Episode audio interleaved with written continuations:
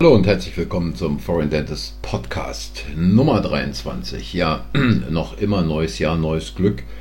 Und ähm, wenn man sich die Lage derzeit betrachtet, dann muss man sich die Frage stellen, inwieweit man in äh, seiner Praxis darauf vorbereitet ist, was es in der nächsten Zeit an großen Veränderungen gibt.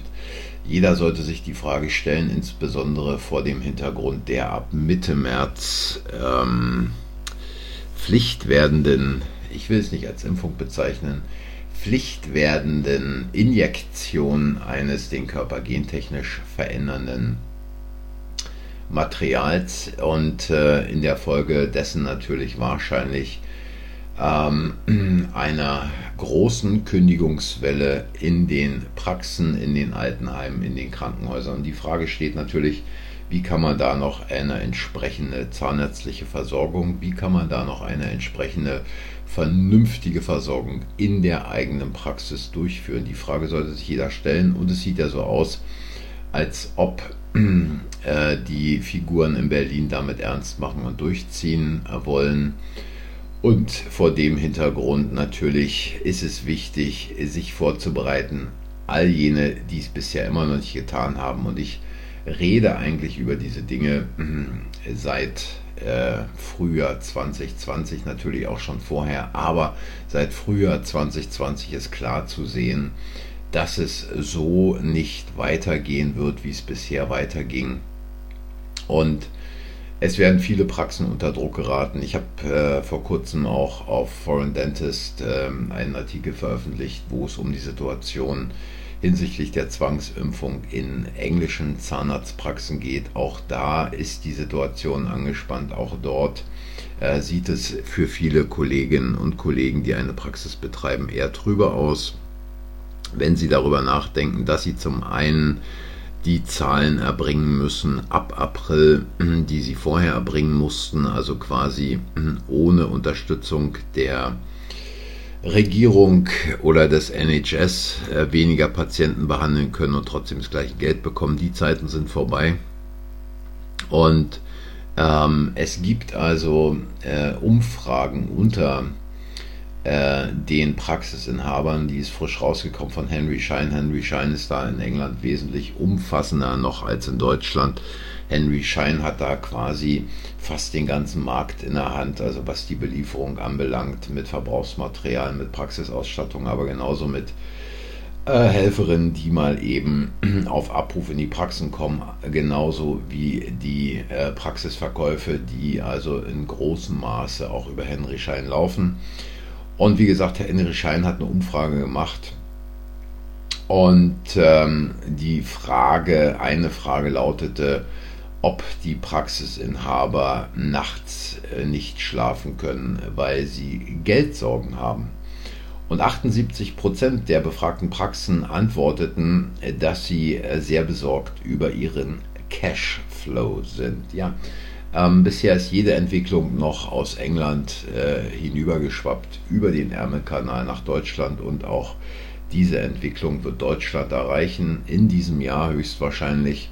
Und wie gesagt, es ist wichtig, da in der Praxis, in deiner eigenen Praxis die entsprechenden Veränderungen vorzunehmen, wenn du es noch nicht getan hast, oder aber jetzt äh, entsprechende Anpassungen vorzunehmen, die absolut wichtig für ein Überleben der Praxis sind. Und da muss man sich natürlich auch in dem Zusammenhang mal überlegen, inwieweit kann man, ich habe es auch schon im Podcast ein paar Mal angesprochen, die entsprechenden Verbindungen die Verknüpfung zu Kollegen in der näheren Umgebung herstellen, dass man sich da vernetzt, dass man sich gegenseitig hilft, dass man schaut, wie man gegenseitig äh, quasi in der Zukunft auf einer ganz anderen Ebene zusammenarbeitet. Und jetzt gehe ich aber mal noch mal rein in diese Idee der gläsernen Praxis, in diese Idee in die Praxis, in deine eigene Praxis von außen reinzuschauen und zu sehen, was spielt sich da ab. Also wenn du in einem Kinosessel sitzt und quasi die Abläufe in deiner Praxis wie auf einer äh, Leinwand im Kino betrachtest, völlig dissoziiert, völlig losgelöst von den Emotionen, die da in der Praxis stattfinden, oder wenn du in deine Praxis reinschaust, als ob die Praxis gläserne Wände hat, hätte und du dort sehen kannst, was spielt sich da ab, wie verhältst du dich als Person dort in dieser Praxis, wie interagierst du mit dem Patienten, wie interagierst du mit den Helferinnen, wie interagieren die Helferinnen miteinander. All diese Dinge, darüber haben wir gesprochen und wer es bisher nicht gehört hat, kann da nochmal zurückschauen in die anderen Podcasts. Da ist es auch ausführlich beschrieben. Ich will es hier nicht jedes Mal wiederholen. Und dann haben wir im letzten Podcast darüber gesprochen, wie kann man dieses Wissen, diese Aufnahme des Ist-Zustandes verändern, um dahin zu kommen, dass äh, sich die Dinge in der Praxis selber verändern. Da geht es nicht nur darum, um die Kommunikation mit den Patienten, mit den Helferinnen, äh, die Helferinnen untereinander, sondern es geht eben auch um ganz konkrete Praxisabläufe. Wie kann man die effizienter gestalten? Und dazu war mein Vorschlag beim letzten Mal, diesen Film, der dort auf der Leinwand abläuft, ganz schnell zurücklaufen zu lassen und ihn nochmal von vorne zu starten. Diesmal so, dass du dort in dem Film ein Ergebnis siehst, wie es dir gefällt. Also wie es deiner Vorstellung am nächsten käme, wie du beispielsweise mit dem Patienten sprichst, wie du beispielsweise mit den Helferinnen interagierst, wie die Helferinnen untereinander äh, miteinander sprechen und wie die Arbeitsabläufe in der Praxis aussehen könnten, so wie du es dir vorstellst. Und dazu ist es jetzt wichtig, dass du, wenn du diesen Film so siehst, wie er deinen Vorstellungen entspricht, äh, entspricht, jetzt in die Situation selber hineingehst. Das heißt, mit allen Sinnen hineingehst. Wenn du beispielsweise äh, sagst, ja, dieses Patientenaufklärungsgespräch, da treten immer wieder die gleichen Phänomene auf, dass ich dem Patienten irgendwie die äh, Therapie schildere und dann letztlich auch auf den Preis zu sprechen komme und der Patient dann zu mir sagt, oh, das ist aber hier teuer, was machen Sie denn hier? Jedes Mal bei dir die gleiche Reaktion auslöst, dann frag dich mal, was wäre eine für dich angemessene Situation in diesem Moment? Und geh in diese Situation einfach mal rein und frage dich, was ist es, was dich da bei der Antwort des Patienten quasi ja, äh, auf die Palme bringt. Also ich habe einen guten Bekannten, der ruft mich immer jedes Mal an und sagt zu mir, du weißt was, ich habe ja wieder mit einem Patienten über eine Therapie gesprochen, bla bla. Und wenn ich dann auf den Preis komme, sagen die jedes Mal, ja, ist so teuer und wo, was machen sie da mit dem ganzen Geld, ist ja unglaublich und so weiter. Und jedes Mal geht er hoch wie eine Glücksrakete und jedes Mal hat er ein schlechtes Gefühl. Also die Frage sich auch mal zu stellen, wenn es ein Problem gibt in der Patientenbesprechung, in der Kommunikation, im quasi Vermitteln der Therapie und Vermitteln des Preises, sich zu fragen, was wäre mir eigentlich selber diese entsprechende Therapie wert?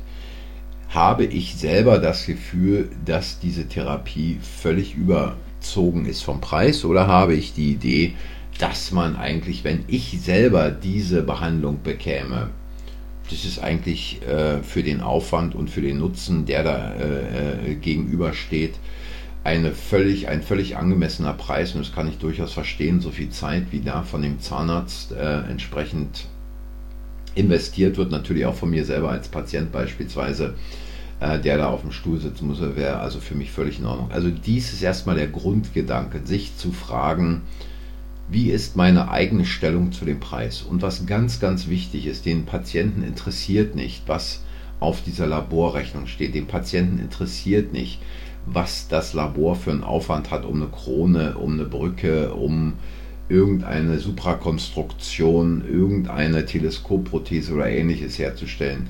Den Patienten interessiert letztlich auch nicht, wie sich diese einzelnen Faktoren auf der Laborrechnung ähm, äh, zusammenfügen. Den Patienten interessiert der Preis, der ganz, ganz unten steht.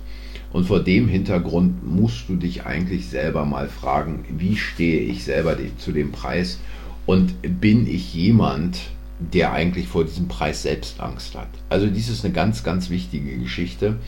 Und dann muss man sich fragen, was will der Patient beispielsweise mit einer Aussage wie, oh, das ist aber teuer, Herr Doktor, was will der eigentlich damit bewirken? Will der dich wirklich angreifen aufgrund des Preises? Will er dir vorwerfen, ja, jetzt wollen sie sich ja jetzt nur wieder eine neue Ferienwohnung auf Sylt kaufen? Ähm, oder ist es vielleicht auch eine Anerkennung, oh, Herr Doktor, ist aber teuer, ja? Und ähm, da gibt es natürlich mehrere Möglichkeiten darauf zu antworten, es gibt mehrere Möglichkeiten darauf zu reagieren. Und mir geht es nicht darum, dir irgendwelche schnellen Sätze, die du auswendig lernen kannst, da in die Hand zu geben.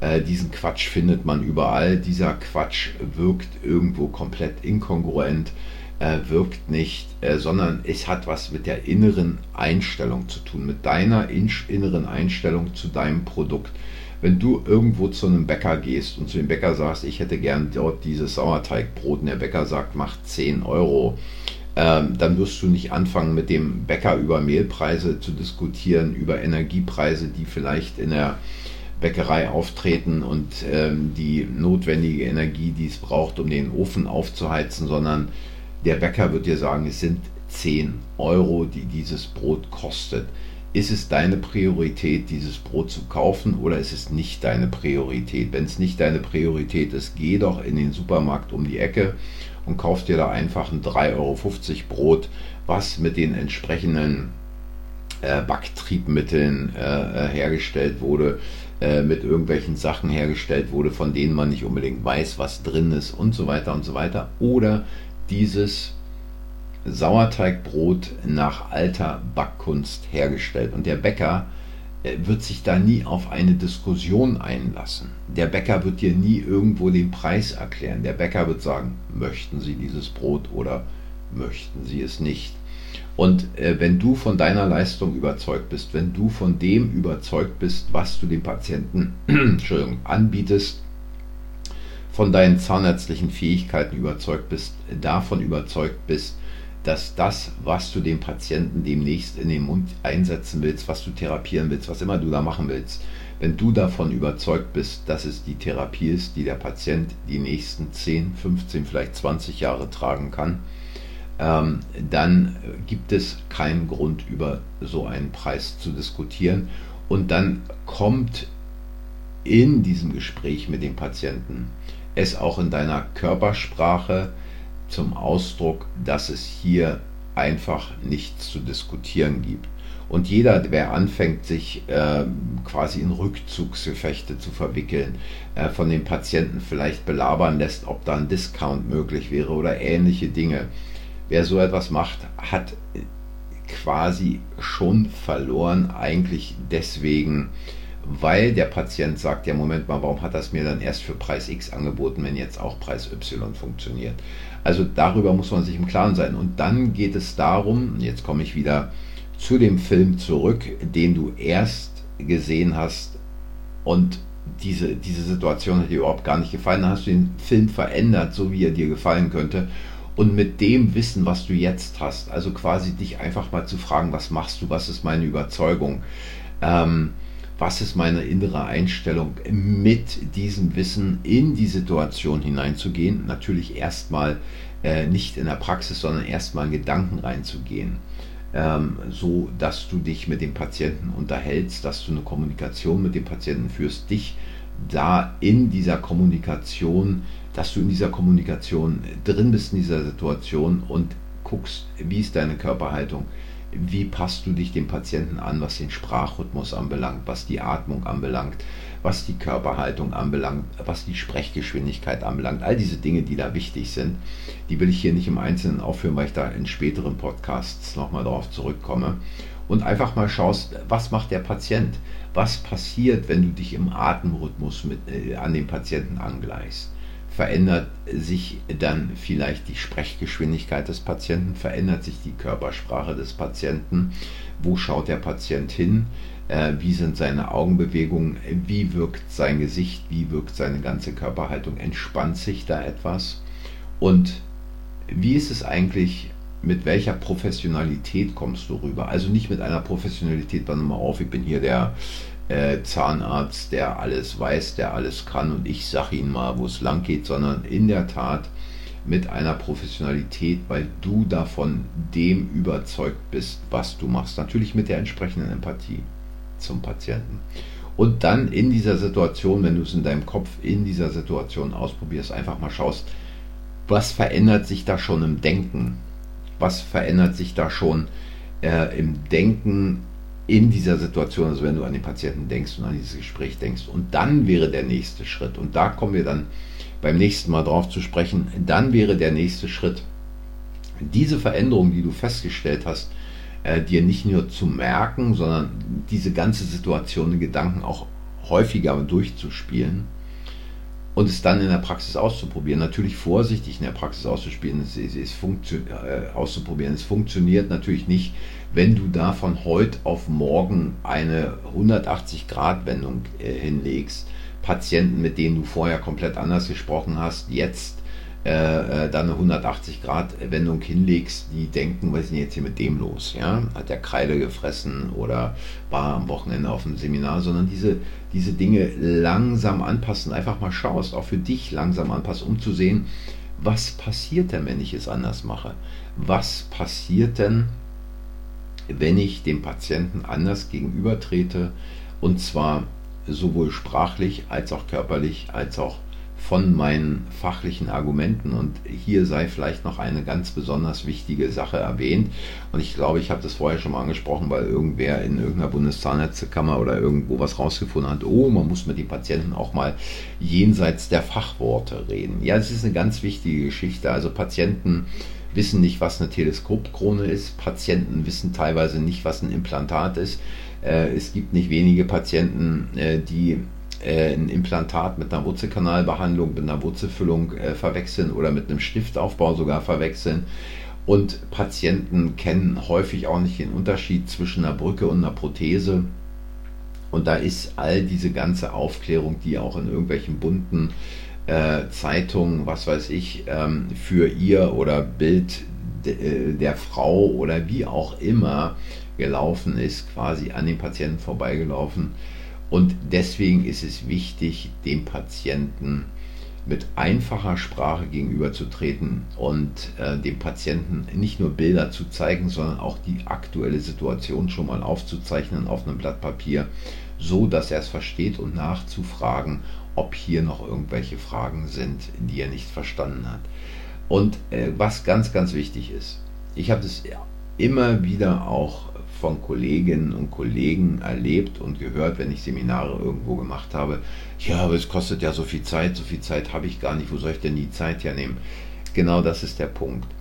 Wenn man sich nicht selbst die Frage stellt, wie wichtig ist für mich ein solches Beratungsgespräch, die Kommunikation mit dem Patienten und ich mir nicht die Zeit nehme, dann habe ich nachher auch nicht die Zeit in der Behandlung, bei der Behandlung, weil der Patient immer und immer und immer wieder Fragen stellen wird und natürlich auch eine gewisse Unsicherheit hat. Wenn ich diese Dinge, wenn ich mir am Anfang wesentlich mehr Zeit nehme und diese Dinge am Anfang abfiedle, dass der Patient sein hundertprozentiges Ja zur Behandlung, zum Preis und all den damit verbundenen Dingen gibt, dann hat, die, hat der Patient das nötige Vertrauen auf dem Stuhl und wird auch mit der Behandlung mehr als zufrieden sein.